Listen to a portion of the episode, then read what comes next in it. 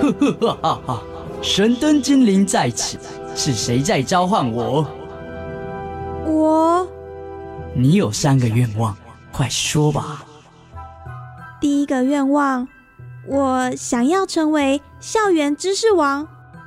第二个愿望，嗯，我想要知道未来的方向。第三个愿望，我想成为明日之星。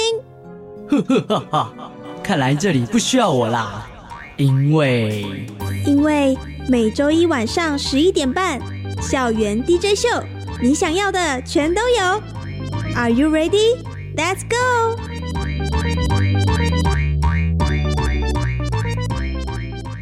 欢迎收听国立教育广播电台校园 DJ 秀，我是主持人黄燕。各位晚安。今天呢，想要跟各位听众们聊聊的是有关于理财这件事情。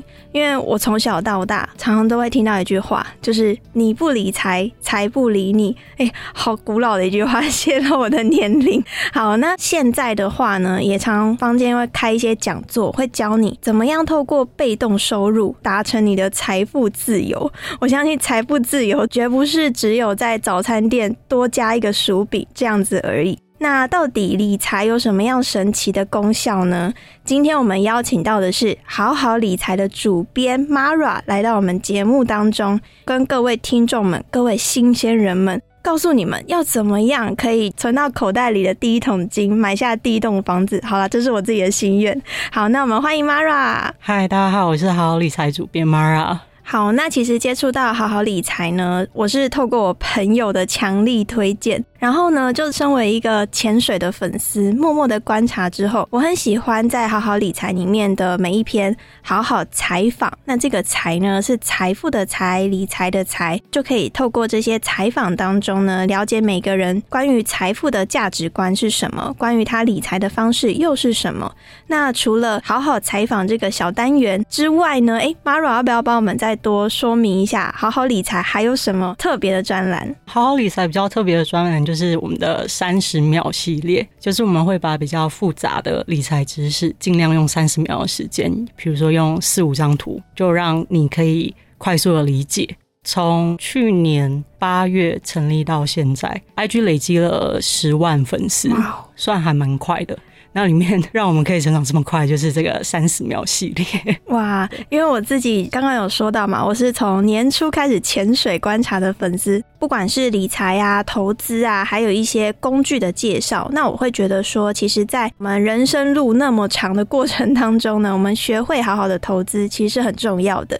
所以呢，第一步就要先来问问 Mara，哎，身为好好理财的主编，你认为理财的第一步会是什么？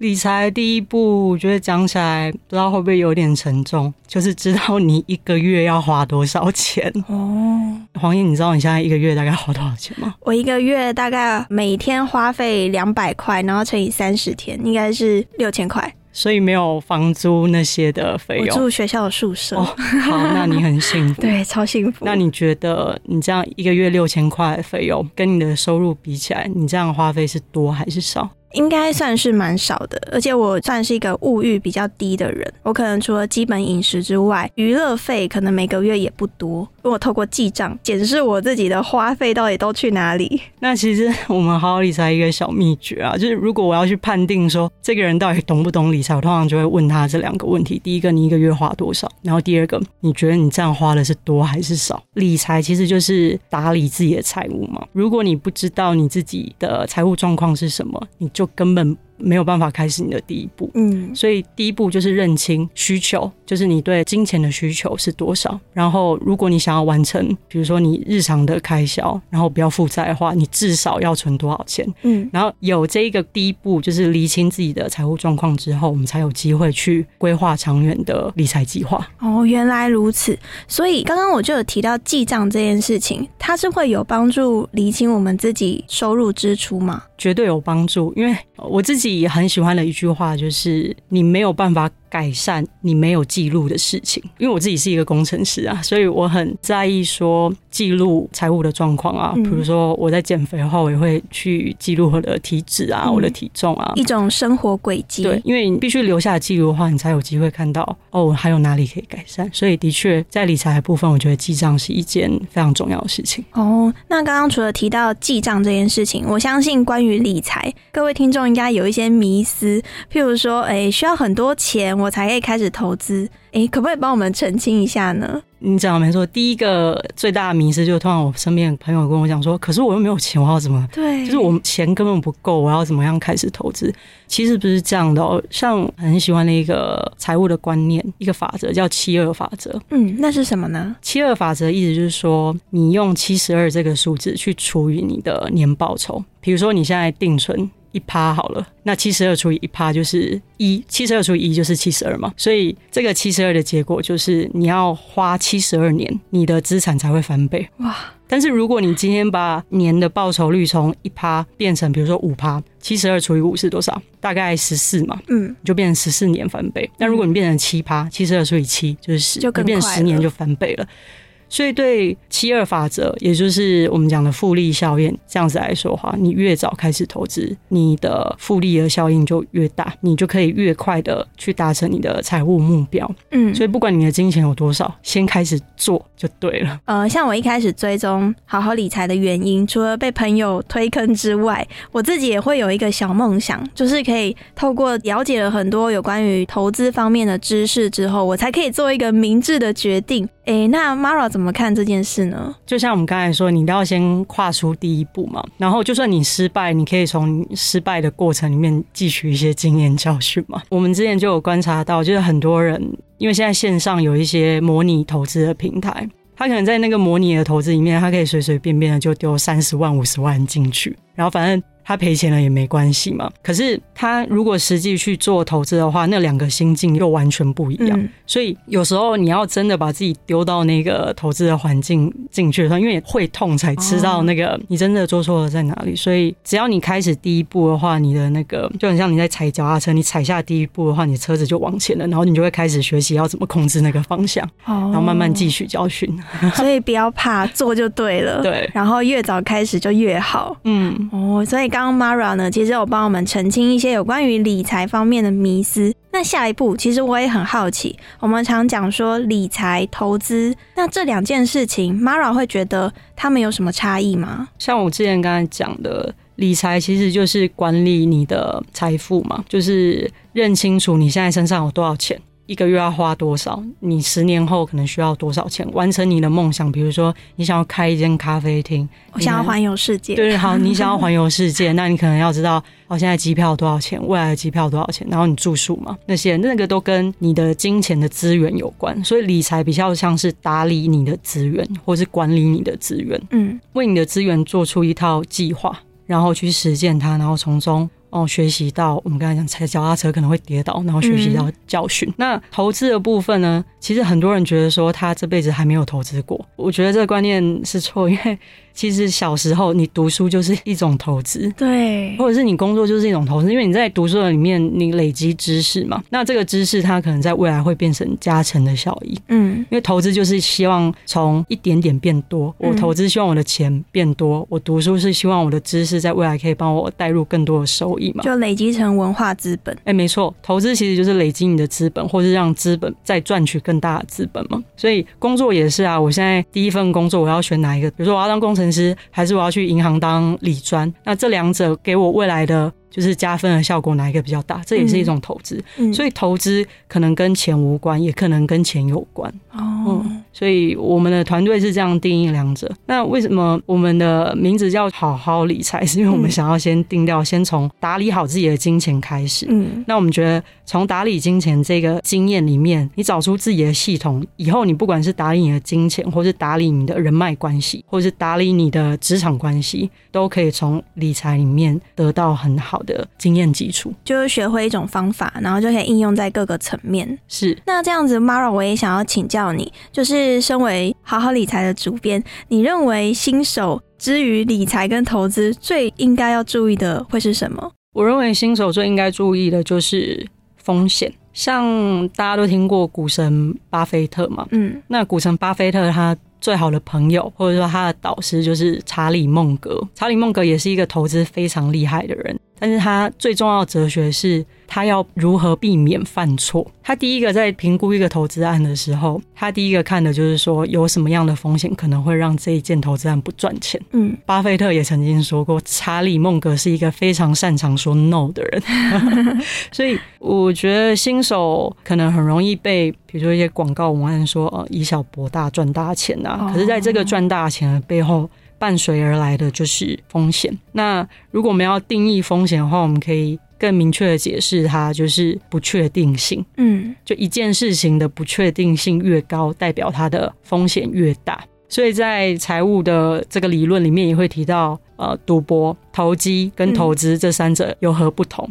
以风险，其实它最大的不同就是赌博的风险是最高的。比如我今天买一张乐透，我根本不知道我明年会不会赚钱嘛。嗯那投机的话，有可能是在短期时间区间内，你把钱放到某一个标的物上，然后你希望它短期内会帮你带来带来巨大的财财富嘛富？对，可是这个的不确定性也蛮高的。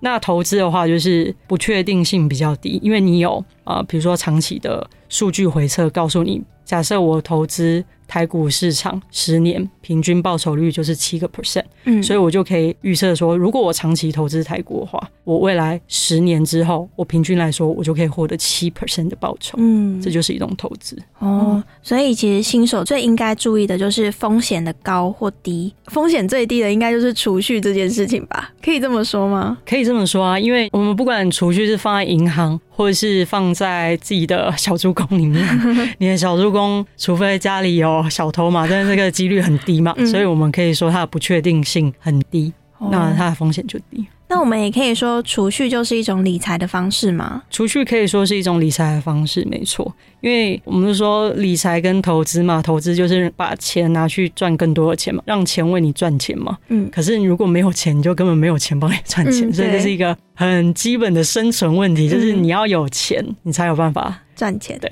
所以我认为储蓄也是一种理财的方式之一。刚刚 Mara 其实提供了很多新手村的注意事项，希望各位听众呢都可以从现在开始就进入这个理财的世界。那当然呢，也可以好好追踪一下我们好好理财的 IG 账号。那现在呢，节目我们先稍微休息一下，请校园特派员呢替我们带来精彩的小单元。那小单元之后呢，我就要继续来请 Mara 来帮我们分析一下现在市场上常见的投资工具哦，所以不要走开，等等回来。大奖等你来！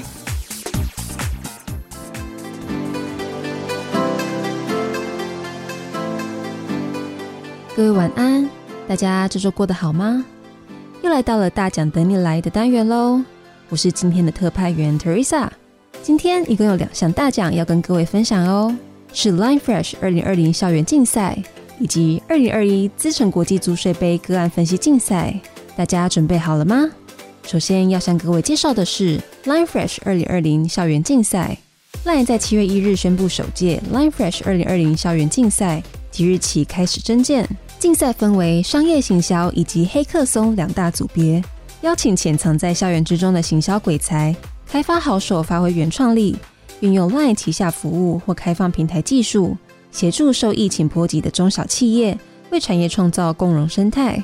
刚刚提到，这次竞赛共有商业行销组及黑客松组两大组别，而初赛采取书面审查制，获选晋级的商业行销队伍将获得来自 LINE 各部门的导师指导。帮助同学争取最高新台币十五万元的奖金，而黑客松则是由开发者提出专业的创意应用，得奖队伍最高可以得到十万元的奖金。黑客松获选队伍还有机会加入 Line Tech Fresh 技术新兴人才计划，展开为期一年的实习。报名资格很简单，只要你是全台大专院校学生，和三至五位同学朋友一起组队，不限校系与年级，也可以跨校系报名哦。初赛报名时间即日起至九月三十日止。快上官网填写团队资料，并上传计划书。而每组只有一次报名机会，确认送出后就无法修改哦。获胜就有机会争取最高奖金十五万元，欢迎全台大专院校学生报名参加。这个不能出国游览的暑假，就和同学一起激荡创意，组队挑战吧！紧接着要向各位介绍的是二零二一资诚国际组水杯个案分析竞赛，竞赛已经开跑喽！即日起开放报名，至二零二零年十月十二日截止。为了使租税知识普及化，并推广对租税相关议题的了解，以及培养解决问题的能力，提升两岸大专院校学生对当前税务相关课题的认知，资诚教育基金会这次与台北大学联手举办二零二一资诚国际租税杯个案分析竞赛。这项竞赛是以国际租税议题比赛的方式，提供两岸对租税议题有兴趣的学生互相交流切磋的机会。透过国际租税议题的个案分析竞赛，用竞争及团队合作的方式，提升大专院校学生对租税的知识与能力。所以，只要你是财政、财税、会计、法律、财务、金融、气管及经济等相关系所的在校生，都可以报名参加哦。而每组参赛队伍都需要四名成员与一名指导老师。比赛方式分为初赛及决赛两个阶段。初赛采书面报告的审查方式进行。参赛队伍经过报名程序后，主办单位会发给各队伍个案题目。初赛队伍要在初赛截稿日期前提交个案分析书面报告给主办单位。晋级决赛的队伍则会采现场比赛的方式，由主办单位发给各组个案分析题目，完成个案分析的简报制作后，依抽签顺序上台报告。听起来是不是相当刺激呢？最后，主办单位将会选出年度最佳团队奖一对，并获得奖金四万五千元。另外，也有最佳台湾团队奖、最佳大陆团队奖各一队，获得奖金两万五千元，以及奖金两万元的评审团特别奖一队，含六队优选队伍，每队可获得奖金一万元。对这次二零二一资诚国际租税杯个案分析竞赛有兴趣的朋友，如果想知道更详细的竞赛及课程资讯，欢迎搜寻 Facebook 粉丝专业哦。以上是今天的大奖等你来，我是特派员 Teresa。接下来，请继续收听由好好理财带来的精彩内容。我们下次见。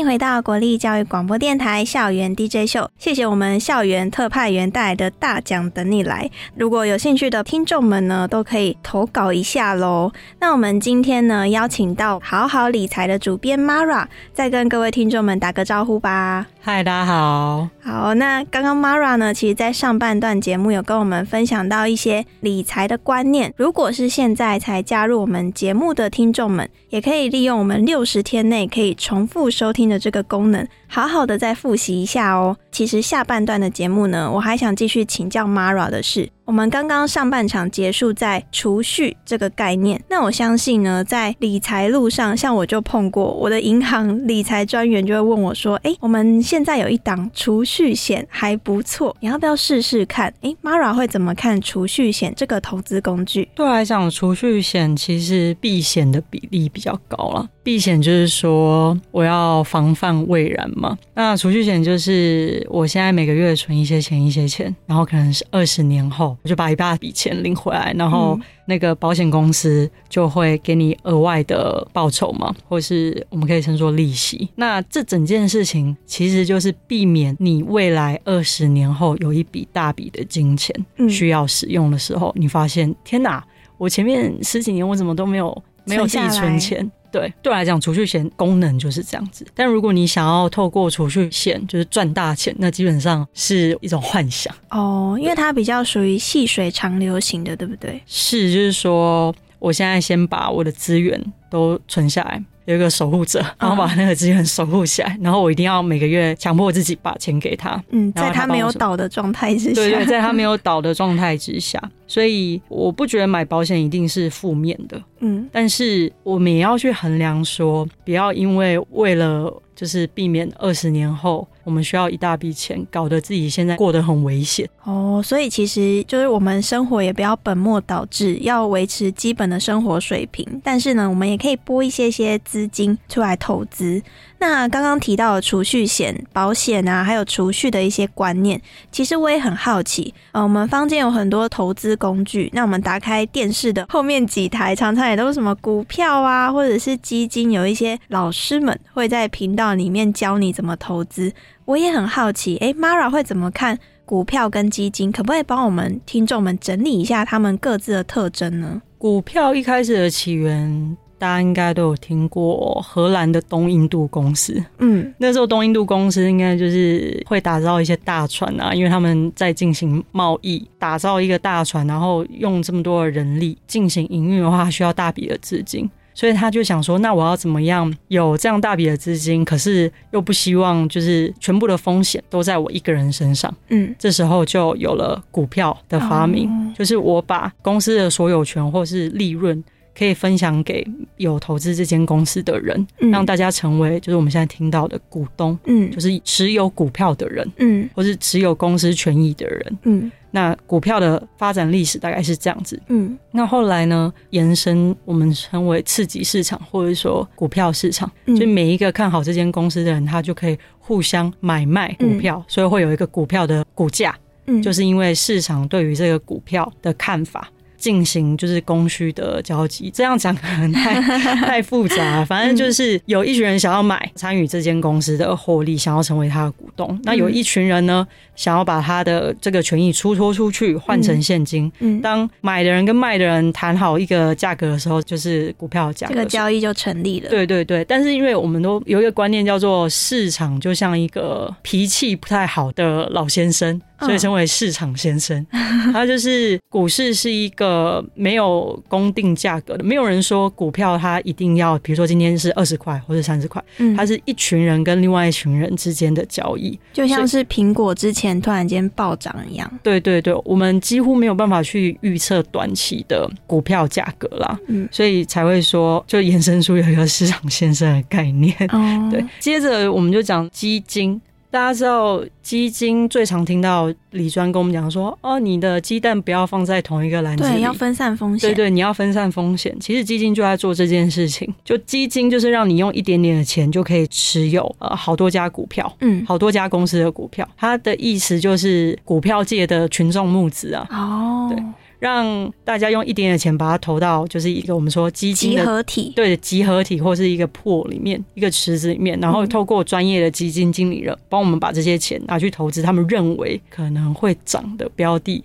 嗯那这个标的呢，它可能不限于一间公司，它为了要分散风险，它就会投资到好几家公司里面，这就是基金的产生。诶，那所以它算是一种投资组合吗？基金可以说是拥有投资组合的一个商品。因为其实我们在投资的路上啊，常常应该会遇到一个疑问是：我现在应该要单一的去投资某个标的，还是说呢，我们就买一个分享包的概念、集合体的概念，然后去投入一个投资组合？那 Mara 会怎么看？就是你会建议新手刚进新手村选择哪一个呢？呃，我再补充一下刚才讲的，就是基金跟股票。基金的话，它的好处是因为有一个基金经理人或是一群基金经理人去帮你筛选他认为适合你这个投资人的标的，所以投资人基本上他不太需要再去做功课，他反正他就相信这把钱给他，对，把钱给他，然后相信他会秉持着这个基金经理人的这个善良原则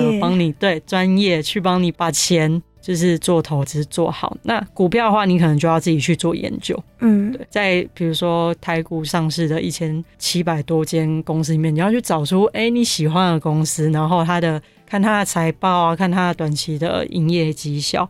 所以像一些比较像我这种比较懒的人，我可能就会比较偏好走基金的哦路途。基金还有另外一个特点，就是因为我们请了专业的基金经理人，所以他会跟我们收取管理费。哦，好，可能说一年一个 percent 或是三趴到五趴这样，比较看基金的特性，嗯，会被再扒一层皮。哦，所以你没办法直接获益，对。你中间会有一个算中介费的概念，对，哦，所以今天新手如果你想要开始投资，你就可以先评估自己有没有这个时间可以每天盯盘，还是说你想要直接把钱交给你信任的理专，那他就会替你买下他认为比较好的投资组合。可以这么说，不过好好理财就是最推荐新手去投资的还是 ETF，就是它是继股票、基金，就是一个市场一个非常我认为非常伟大发明的金融商品。而且好像也是一个很新的投资工具不算新，只是这几年在台湾被比较多人知道。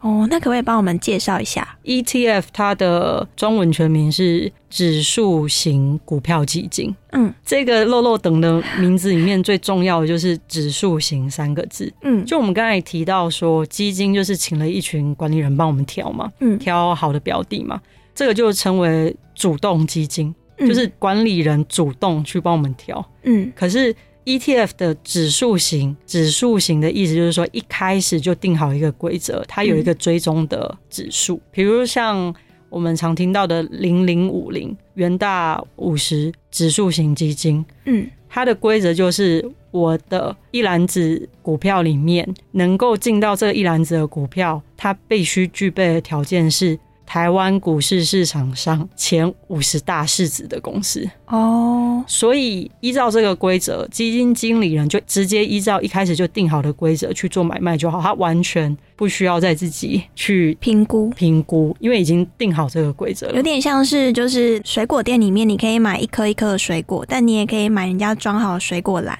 就直接把那个水果篮提走、买走这样子。可以这么说，如果要这样子比喻，有点像是主动型的话，是请水果店的老板娘帮你挑他觉得当季比较新鲜的水果嘛。但如果有一个规则是已经告诉你说，好，比如说水果它的含糖量是低于多少的话，算健康的水果，那老板娘只要依照这个规则去帮你挑就好了。嗯对，那嗯这个就是被动型的基金，被动型基金或指数型基金，一开始就有一个追踪指数。对，那所以 ETF 它最重要的特点就是这个追踪指数，那它的目的就是要复制这个追踪指数的报酬。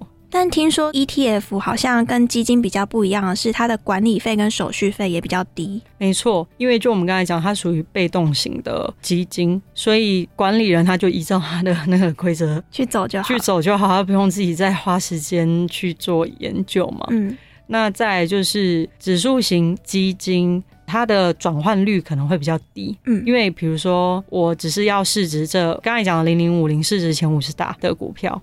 那这个的变动，今天是第一名的公司，你不太可能在五天后就变第十名嘛。所以一年下来，这个基金公司它要去转换它这一篮子的持股的机会比较低，所以它产生的费用也会比较低。